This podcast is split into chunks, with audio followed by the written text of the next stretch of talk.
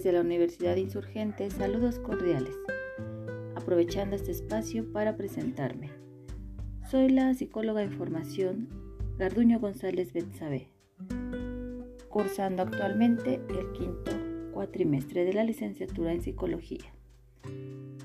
Aprovechando para compartirles una breve información referente a la sexualidad humana, esperando sea de su interés, puesto que pienso que es gratificante que la sexualidad como materia del desarrollo humano cada vez más está siendo tomada en cuenta y otorgándole así la importancia que se requiere. Hablaremos entonces de una educación sexual integral. Para empezar debemos saber qué es la educación sexual. Se conoce que es el conjunto de actividades relacionadas con la enseñanza, la difusión y la divulgación acerca de la sexualidad humana en todas las edades del desarrollo. Es importante enseñar educación sexual integral en las escuelas porque a partir de la ley 26.150 del año 2006 es un derecho de niños, niñas y adolescentes de todas las escuelas del país, privadas y estatales, confesionales o laicas. El Programa Nacional de Educación Sexual Integral fue creado por el Ministerio de Educación de Argentina en 2012 con el objetivo de coordinar, implementar y evaluar la educación sexual dentro de las tres modalidades educativas, la inicial, primaria y secundaria. Asimismo, el programa brinda recursos para trabajar en los diferentes niveles educativos como son la formación docente, la educación especial, las familias y jóvenes adultos entre otros. El enfoque integral de la educación sexual implica a la transversalidad de sus cinco ejes en todos los contenidos y áreas curriculares. Estos cinco ejes son, número 1, ejercer nuestros derechos. Número 2, cuidar el cuerpo. 3, reconocer la perspectiva de género. 4, respetar la diversidad y el quinto, favor, valorar la afectividad. Es así que la educación sexual en México se incluyó en los programas de educación básica desde 1974, siendo este acontecimiento pionero en América Latina. Los temas de pubertad y la reproducción humana se comenzaron a discutir en quinto de primaria, mientras que en secundaria se abordaban temas como la prevención de embarazo y de enfermedades. Una educación sexual integral se refiere a programas desde preescolar hasta, hasta grado 12 que cubre una amplia gama de temas relacionados con el desarrollo humano, el cual incluye la reproducción, la pubertad, orientación sexual e identidad de género. Por otro lado, las relaciones que incluye las relaciones familiares, las amistades, las relaciones amorosas y noviazgo. Considerando por otra parte que la sexualidad representa un lenguaje de amor que permita, permite la comunicación afectiva y física entre dos sujetos humanos y por otra que somos sexuados desde que nacemos, viviendo la sexualidad diariamente en todas nuestras acciones y de forma diferente a lo largo de nuestra vida, es razonable sostener que es factible de aprender, factible de perfeccionar, de manejar y de orientar. Con la finalidad de desarrollar conductas entendidas como expresión visible de actitudes y valores, los cuales permiten un comportamiento sexual basado en una determinación personal, inteligente, libre y voluntaria. La Organización Mundial de la Salud, la OMS, sostiene que la sexualidad sana involucra tres aspectos a saber. Uno, la aptitud para por una parte disfrutar de la actividad sexual y reproductiva y por otra para controlarla de acuerdo con una ética personal y social. 2. Ausencia de temores, sentimientos de vergüenza y culpabilidad, de creencias infundadas y de otros factores psicológicos que inhiban la reacción sexual o perturben las relaciones sexuales. Y 3. La ausencia de trastornos orgánicos, de enfermedades y deficiencias que entorpezcan la actividad sexual y reproductiva. La sexualidad es una necesidad psicofisiológica propia de todas las personas y que se manifiesta a lo largo de toda la vida, obviamente en cada etapa, la infancia, juventud, adultez y senectud. Se vive de diferentes formas en cada etapa. La sexualidad es un manifiesto de la afectividad que se siente por sí mismo y hacia los demás. Por todo esto se debe reconocer que el ser humano es un ser asexuado desde que nace y que tiene capacidad de decisión. La sexualidad debe manifestarse por el respeto hacia el comportamiento de los demás, sin importar que éste pueda ser contrario o chocar con nuestro propio esquema de vida personal. Muy por el contrario, contribuye a modelar un marco de intolerancia, descalificaciones y falta de respeto por la persona humana. El diálogo abierto y franco en el campo de la sexualidad permitirá a los individuos conocer, reconocer y aceptar su propio sexo, desde el punto de vista físico, psíquico y social. A su vez, conocer, reconocer y aceptar otras realidades de expresión de la sexualidad, claro está. La práctica de este diálogo favorece no solo la aceptación de la sexualidad como tal, sino también la posibilidad de su ejercicio de forma racionalmente libre, en que la responsabilidad y voluntad representen los autocontroles personales. De esta forma, se respalda la capacidad y el derecho que tienen los individuos de hacer sus propias decisiones, terminando así con la arraigada costumbre de decidir por los demás particularmente los adultos por los adolescentes, sin reconocer y muchas veces sin aceptar la posibilidad de que ellos se equivoquen. Para esto es necesario poner a disposición de toda persona las herramientas indispensables, las cuales la educación sexual integral nos proporciona, para que conozcan los aspectos relacionados con la sexualidad en la convicción que particularmente los jóvenes tienen el derecho de ser tratados con respeto a su libre albedrío, como seres capaces de tomar resoluciones propias y de aceptar y asumir sus consecuencias. Tampoco se les ayuda a desarrollar competencias que les permite hacer opciones más adecuadas para su vida futura. Para ello es necesario que los individuos cuenten con las herramientas apropiadas como son las informativas y las formativas. Las informativas son las que, se, las que contienen y que apuntan a una información veraz, medida y oportuna. Las formativas nos hablan de generar la autoestima, afectividad, principios y valores. De esta forma, no solo se contribuye a favorecer la aceptación de la sexualidad como tal, sino también a desarrollar la capacidad de ejercerla y orientarla al servicio de la realización personal y sin perder identidad. Consolidar en el futuro las relaciones de pareja en un contexto de amor, compromiso, respeto, fidelidad y dignidad. Que estas relaciones sean manifestaciones de complementariedad y no de antagonismo, explotación o cosificación de la persona humana prisma bajo el cual el sexo se transforma prácticamente en un objeto o mercadería de consumo y muy tristemente y habitual de carácter desechable, el dichoso touch and go, pudiendo llegarse así al ejercicio sexual con un carácter puramente hedonístico, centrado únicamente en el placer, en que la sexualidad adquiere solo expresión de genitalismo, puesto que desprovista de afectividad, ella pierde su connotación humana.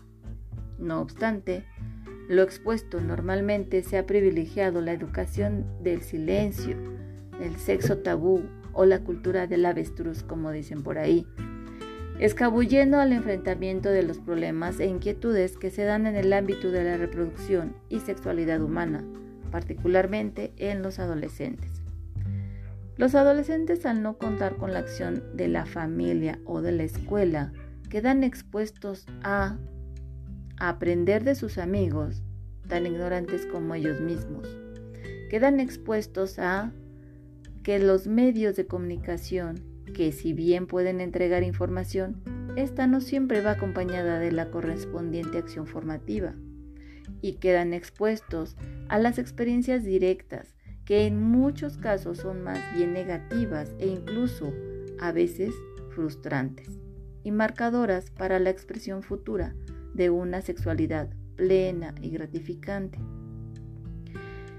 Entendiendo y aceptando el derecho y deber de la familia, los padres, como responsables directos del proceso educativo integral de niños y jóvenes, incluido el ámbito de la sexualidad, no es menos cierto y aceptado que normalmente los padres no asumen esta responsabilidad, reconociendo sus inhibiciones y dificultades para abordar la temática. Esto es comprensible porque ellos también, como la mayoría de los adultos, son productos del círculo de analfabetismo, entre comillas, que ha imperado en el campo de la sexualidad y reproducción humana en nuestro país. Hay autores que piensan que solo los padres pueden informar a sus hijos sobre la vida sexual. Sin embargo, muchos son los que se han quedado esperando y siguen aguardando que les llegue dicha información. En contraste, otros creen que el sexo es tan natural que no hay nada que se tenga que aprender, y mucho menos que enseñar. Por su parte, el sistema de educación formal se ha caracterizado por la ausencia de educación sexual integral en sus planes y programas. Con excepción de algunos colegios confesionales, en el resto habitualmente se han dado iniciativas con connotación biologicistas, asistemáticas, fragmentarias y muchas veces riesgosamente voluntarias, es decir, implementadas por personas sin formación amplia y sólida en ciertos casos con serios problemas personales como no resueltos. En el ámbito de su propia sexualidad, situaciones como esta última pueden implicar que se provoque más daño que beneficio. Ha predominado acciones con carácter de parches, que con finalidad realmente formativa o preventiva frente a problemas puntuales calificados de alarmantes como revistas pornográficas, cuadernos con dibujos eróticos, conductas o prácticas sexuales, algún embarazo precoz, etc., como solución típico ha sido recurrir con carácter de parche a charlas de especialistas, cuya real importancia se da cuando forman parte de un programa sistemático y permanente dentro del currículo escolar. Tradicionalmente se han dado acciones más bien con carácter represivo, punitivo y aún discriminatorio. Un ejemplo puede ser la muestra a la, tradicional marginación del sistema escolar en los últimos años, haciendo referencia a no permitir que algunas alumnas prosigan sus estudios. No obstante, a pesar de la legislación ya vigente, se siguen conociendo casos de alumnas embarazadas que son discriminadas y por tanto marginadas del sistema escolar tradicional. Pero llegamos a la parte interesante y consoladora del tema, que son nuestros objetivos de la educación sexual integral. Los programas expresados en términos de educación para la vida o educación para el amor o educación para mejorar la calidad de vida debieran contribuir como un continuo sistemático e interdisciplinario a, en primer objetivo, desarrollar integralmente a los jóvenes. Para esto se hace necesario estimular en ellos la capacidad de análisis crítico y reflexivo. Escuchen bien, que ellos tengan la capacidad de análisis crítico y reflexivo frente a las problemáticas o necesidades que en el ámbito de la sexualidad les son propias y que tarde o temprano tendrán ineludiblemente que enfrentar. La educación sexual debería preparar y formar a los jóvenes de tal manera que llegado el momento de decidir por la iniciación o aplazamiento de la actividad sexual, estos dispusieran de las herramientas que les posibilite una opción madura, voluntaria, libre y responsable. Los adolescentes pueden ser mejor preparados para los requerimientos de la sociedad moderna si la didáctica docente les da la oportunidad de analizar creativamente el conocimiento brindado, favoreciendo así el compromiso personal consigo mismo y su entorno social. Otro de los objetivos es desarrollar una cultura de responsabilidad, es decir, la capacidad de asumir las consecuencias que determinada opción pueda traer aparejada. Ser responsable implica ser libre para hacer decisiones y ser libre a su vez involucra disponer de herramientas, tanto informativas como formativas, que respalden tales decisiones. Por tanto, se debe educar para que los individuos puedan decidir libre y responsablemente. Educar en sexualidad es hacer luz en este ámbito, que ayude a optar asertivamente por el camino que sirva mejor a los proyectos de vida.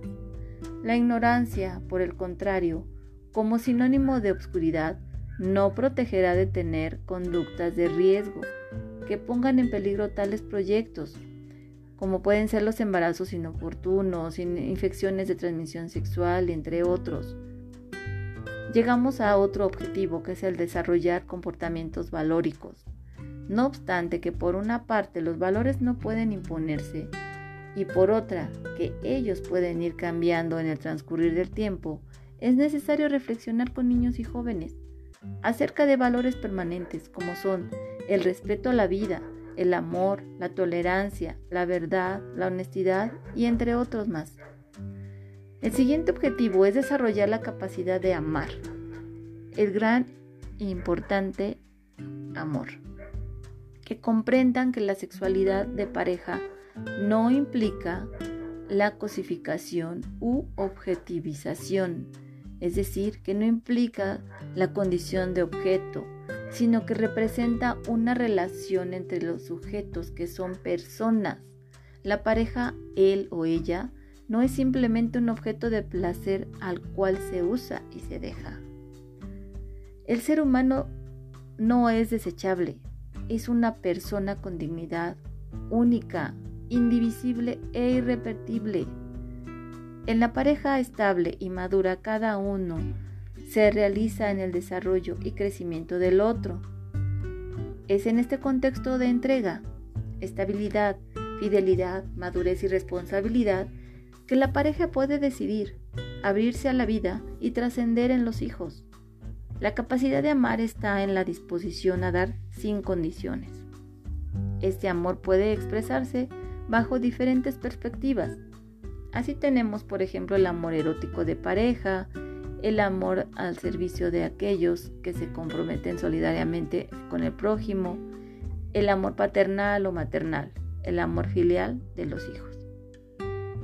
El siguiente objetivo es desarrollar una adecuada autoestima, es decir, que los individuos puedan apreciarse como personas dotadas con virtudes y capacidades, con defectos y limitaciones, por supuesto, pero en todo caso siempre de manera digna y perfectible. El siguiente objetivo es consolidar la identidad y orientación sexual y la comprensión de los roles de género.